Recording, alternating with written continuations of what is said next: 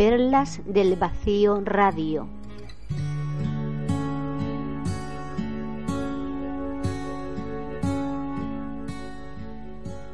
El programa que desprograma.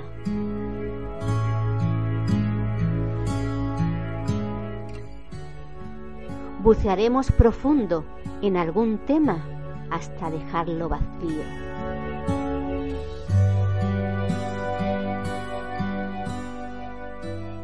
Y dejar que surja la perla.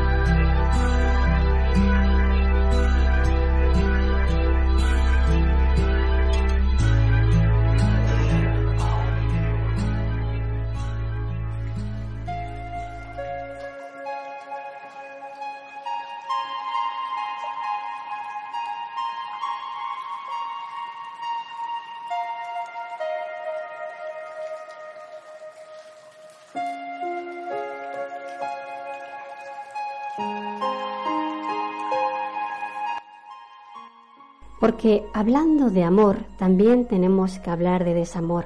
Por ejemplo, podríamos hablar de este eh, aparente desamor entre rivales, entre enemigos que se odian. En realidad, eh, lo que ocurre con este odio, eh, en el fondo, en la trastienda, en el aspecto más negativo y menos reconocido, quizá lo que se busca en este enfrentamiento entre enemigos es ser reconocidos, tenidos en cuenta, tal vez aceptados. En definitiva, lo que se busca es ser amados, ser eh, amado por el opuesto. Y el opuesto justamente es aquel que frente a mí me muestra todo aquello que no puedo incluir, reconocer, aceptar dentro de mí. Estoy, por tanto, em, se podría decir, por tanto, que el odio es eh, el aspecto negativo del amor, es todo eso que no estoy siendo capaz de reconocer en mí eh, y lo estoy proyectando en, en un modo opuesto desde mi opuesto. Y digo yo, si no lo puedo aceptar dentro de mí, si no lo puedo reconocer dentro de mí, todo eso que tanto ansío, todo eso que tanto necesito, eh, ¿cómo podría eh, pedir al otro que lo acepte? ¿Cómo podría exigir al otro algo que no me permito eh, darme a mí mismo? Habitualmente las relaciones entre las personas, eh, si hablamos en relaciones de oposición, ¿no? entre rivales, como relaciones en, digamos que en relaciones podríamos decir más horizontales, de pareja, eh, de amistad, etcétera, eh, lo que buscamos eh, se podría decir que es aquello justamente que no somos capaces de darnos a nosotros mismos. Porque técnicamente, desde la lógica de los números, amor mm, vendría a ser una identidad buscando un propósito. Pero la pregunta sería, ¿el propósito de quién? de qué clase de identidad, de una identidad eh, sumergida en la carencia, de una identidad que busca eh, llenarse con algo que no es capaz de otorgarse, de generar para sí mismo, porque si estamos hablando eh, de amor desde ahí, eso no es un verdadero amor. Sin embargo, vemos que las relaciones de amor podríamos entrecomillar amor en este caso, basadas en la carencia, no son amor, sino son justamente eso, la negación del amor. Porque cuando buscamos en el otro, cuando decimos te necesito, esta famosa frase eh, que se interpreta como amor, cuando decimos te necesito, en realidad no lo que estamos eh, propiciando desde aquí, desde, desde estas relaciones de necesidad, en realidad están basadas en la carencia. En realidad estamos pensando en mí. Eh, es un pensamiento que en realidad es un pensamiento egoísta, porque estoy pensando en mí, en mi necesidad y en la posibilidad eh, y en la expectativa de que el otro me va a dar aquello que yo no soy capaz de darme a mí mismo. El otro día una alumna me comentaba que sentía un dolor en el pecho y era como una pena. Y es que eh, se acercaba el aniversario de la muerte de sus padres. Y me comentaba que eh, ella echaba mucho en falta a su madre porque era una persona en la cual ella se apoyaba. Su madre le sostenía, su madre la protegía, su madre pensaba que la amaba. Y cuidado, no estoy diciendo que su madre no la amara, pero es verdad que mm, más allá de este amor incondicional de madre, la hija la estaba usando, la estaba utilizando para que su madre le sostuviera desde todo aquello que ella misma, desde su propia inmadurez como hija, no era capaz de procurarse a sí misma. Y es aquí donde las madres y, o el amor de madre eh, es usado y utilizado desde un interés propio. Es aquí donde el concepto de amor se desvirtúa de una manera muy importante y confundimos el amor con la necesidad, una necesidad que viene dada por una incapacidad de autorreconocimiento, como dije al principio, ¿no? Eh, esta sociedad que busca siempre, tiene siempre la expectativa en sus relaciones de que el otro eh, le procure estabilidad, mm, seguridad, em, felicidad. Fijaros que eh, en el fondo es bastante perverso cargar a la otra persona con la responsabilidad de nuestra felicidad. ¿Y cuántas veces lo hacemos o lo hemos hecho en el pasado de cargar a una persona a la que se ama con la tremenda responsabilidad de nuestra de nuestro bienestar, de nuestra felicidad? En realidad, si lo pensamos, es una actitud eh, bastante egoísta y bastante, incluso podría decir que bastante cruel, ¿no? El esperar que el otro eh, me haga feliz.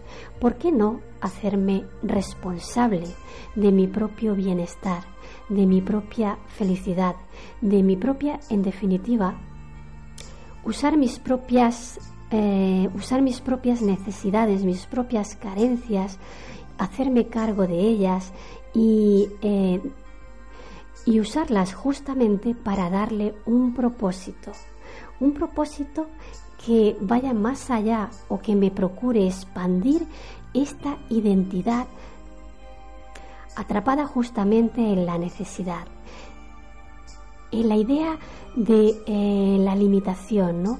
esta identidad interferida por esa percepción limitada y limitante que tengo de mí mismo o de mí misma.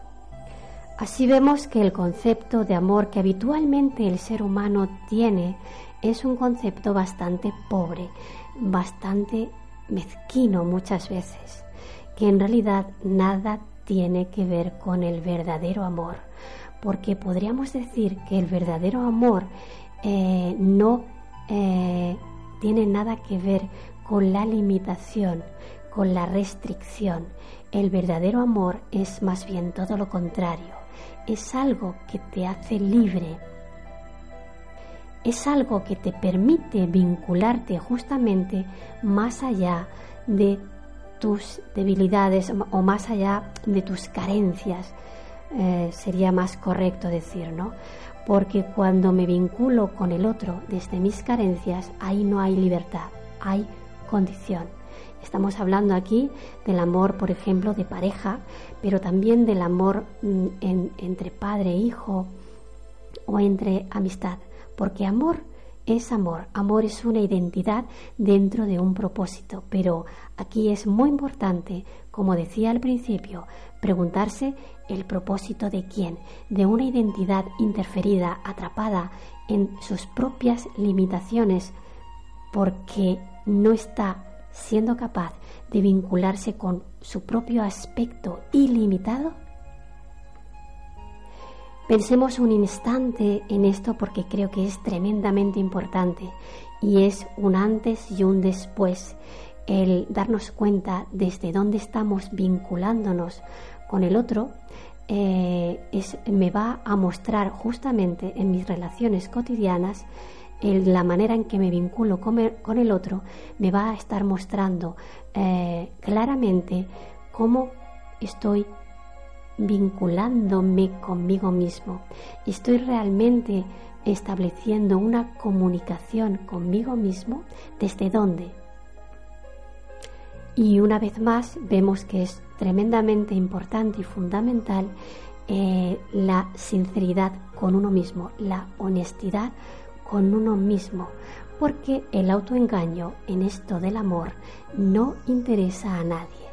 Al primero que no interesa es, a los primeros que no nos interesa es a nosotros mismos, porque de qué sirve eh, el autoengaño simplemente para mantener eh, una relación que es una huida hacia adelante, eh, empezar a entrar en un tiempo de existencia en modo bucle bueno, en, esta, en este tipo de, relaciones la verdad es que el humano es bastante experto y diría que llevamos quizá mucho tiempo, demasiado tiempo. ¿Por qué no usamos nuestro tiempo para mm, salir de este bucle, ¿no? De este bucle de autoengaño, de este, de este tipo de relaciones que están siempre llenos de expectativa y, que en realidad el único cuyo único propósito es el de mantener a la identidad en un tipo de relaciones que son eh, muchas veces dependientes eh, y que no tienen nada que ver con la libertad. Si no soy libre de amar, no puedo amar, porque si estoy vinculándome desde la necesidad, lo que voy a estar buscando siempre en mis, relaciones es un interés, un interés propio, un interés individual. Vamos a estar buscando a alguien que me dé aquello, como digo, que no soy capaz de generarme a mí mismo.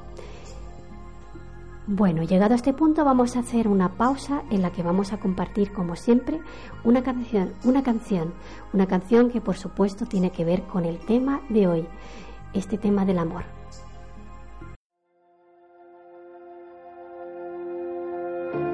Antes de hablar, tu voz podía oír. Ha sido tan bueno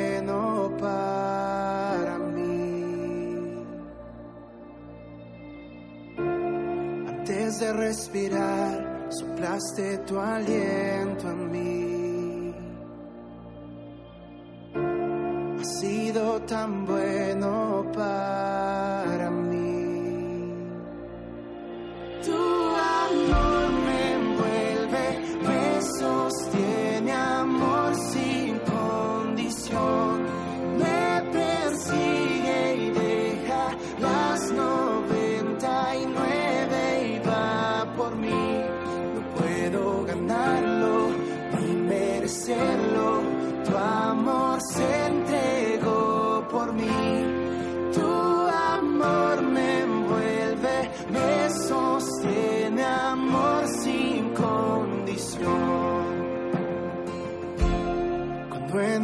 fui, tu amor luchó por mí.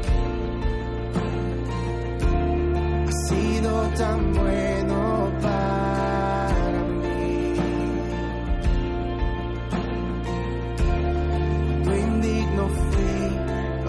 el precio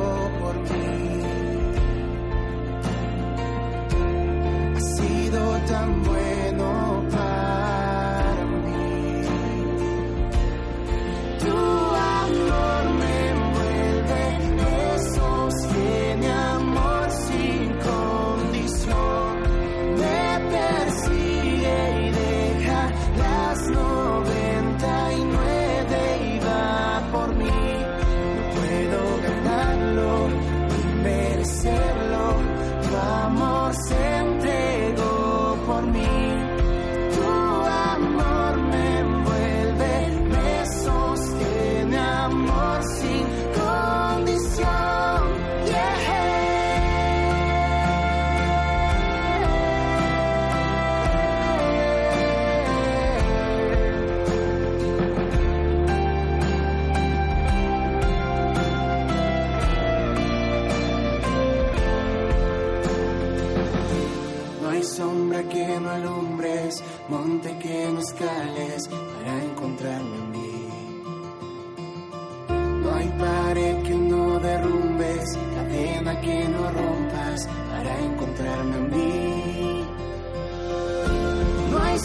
again.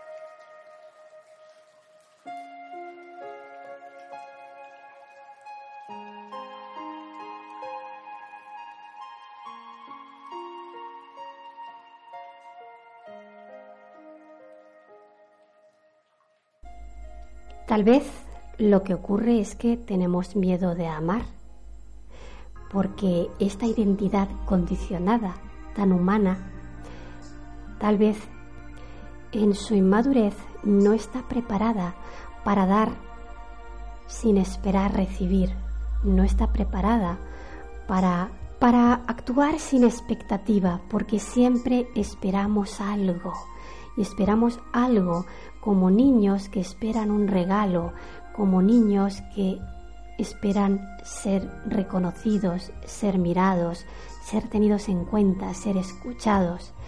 Pero la persona que realmente, como dije antes, es capaz de darse todo eso y mucho más a sí misma, no necesita ya que el otro, que nadie, le dé nada de eso. Y en, esa, en ese autorreconocimiento eh, empezamos a experimentar la vida desde una gran libertad. Porque cuando ya no necesito que el otro me dé, entonces soy libre de dar sin medida. Y no importa si no recibo nada a cambio, porque cuando demos no lo estaremos haciendo en la expectativa, en la necesidad de que el otro me devuelva nada. Si lo hago, si lo digo, si lo pienso, es porque realmente, porque realmente lo soy. Y en ese ser dentro de mi propio eje ya no necesito proyectarme en el otro, ya no necesito ser sostenido por el otro, ya no necesito ser mirado por el otro. Y en esa no necesidad, ahí, ahí, en ese punto, en ese momento, en ese eje de conexión con ese aspecto que yo soy, pues puedo, soy libre de amar sin condición. Y este quizás sería el verdadero sentido de esa frase tan famosa también de amate a ti mismo, que dicha así quizá puede sonar como que eh, como eh, hedonismo o egoísmo, que solo pienso en mí, pero nada de eso, nada más lejos de no es egoísmo, mm, es eh, empezar a, comunicarnos quizá de una manera inversa como lo hemos hecho hasta ahora. Si bien hemos entendido que el amor es vincularme con el otro desde la necesidad, aunque quizá no se reconoce en realidad, el verdadero amor empieza dentro de uno mismo. Sería como empezar a, a aprender a vincularte contigo mismo, con todos esos aspectos que eh, no están siendo vistos, reconocidos, tenidos en cuenta de ti mismo, contigo mismo. Eso sería quizá el verdadero propósito del amor. Primero reconocer y reconocerte a ti mismo, ¿no? ¿Dónde estás parado? ¿En qué lugar? Recuerdo justamente hablando de esto, como hace años tuve una experiencia un poco extraña en la que mirando una foto, una foto mía de hace ya bastante tiempo, de una época mm, quizá triste, podríamos decir, para no entrar en detalles, eh, y mirando esa foto desde un lugar muy profundo, conecté con un aspecto de mí misma en ese tiempo que probablemente todavía estaba ahí, en ese momento en el que contemplaba la foto. Y eh, rompí en llanto. Esto es algo un poco personal, ¿no? Pero creo que tiene, eh, tiene que ver con el tema y no me importa compartirlo, ¿no? Rompí en llanto contemplando esa, esa foto eh, antigua de hacía años porque conecté con un aspecto de mí mismo en el que había, eh, pude recordar a través de esa imagen cuánto sufrimiento, ¿no? Y ese sufrimiento de aquella época venía justamente de, eh, de una incapacidad profunda de autorreconocimiento, ¿no? Y una búsqueda también grande de buscar ese reconocimiento fuera. Y fuera quiere decir en personas, pero también en, una búsqueda interna, espiritual, en, em, eh, en libros, en prácticas, en terapias, etcétera, etcétera. Buscaba desesperadamente fuera aquello que no era capaz de darme a mí misma. Darme cuenta de esto y permitirme un tránsito eh, biológico, como digo, de, llanto, fue en ese momento, hace ya bastante tiempo, pero recuerdo que fue bastante liberador porque fue simplemente reconocer dónde estaba, ¿no? En ese punto de necesidad, de búsqueda, de buscar fuera de manera mm, casi desesperada aquello que no era capaz de darme a mí misma. Entonces, como vemos, todo es aprovechable si me permito, en un acto de sinceridad, de humildad, darme cuenta de dónde estoy, ¿no? De cómo estoy realmente relacionándome primero conmigo misma. Porque en este darte cuenta de cómo te estás relacionando contigo misma, qué cantidad de amor o desamor te estás dando a ti mismo o a ti misma, eso es lo que va a definir tus relaciones de amor o desamor con, eh, con los demás. Entonces, para terminar, simplemente decir que quizá el amor lo único que necesita es un grado de implicación o de implicancia conmigo misma o conmigo mismo para justamente mm, permitirme justamente ese propósito, el propósito de la identidad humana expandiéndose a través de sus propios límites, pero para expandirse a través del propio límite, de la propia condición, hay que reconocer esa condición.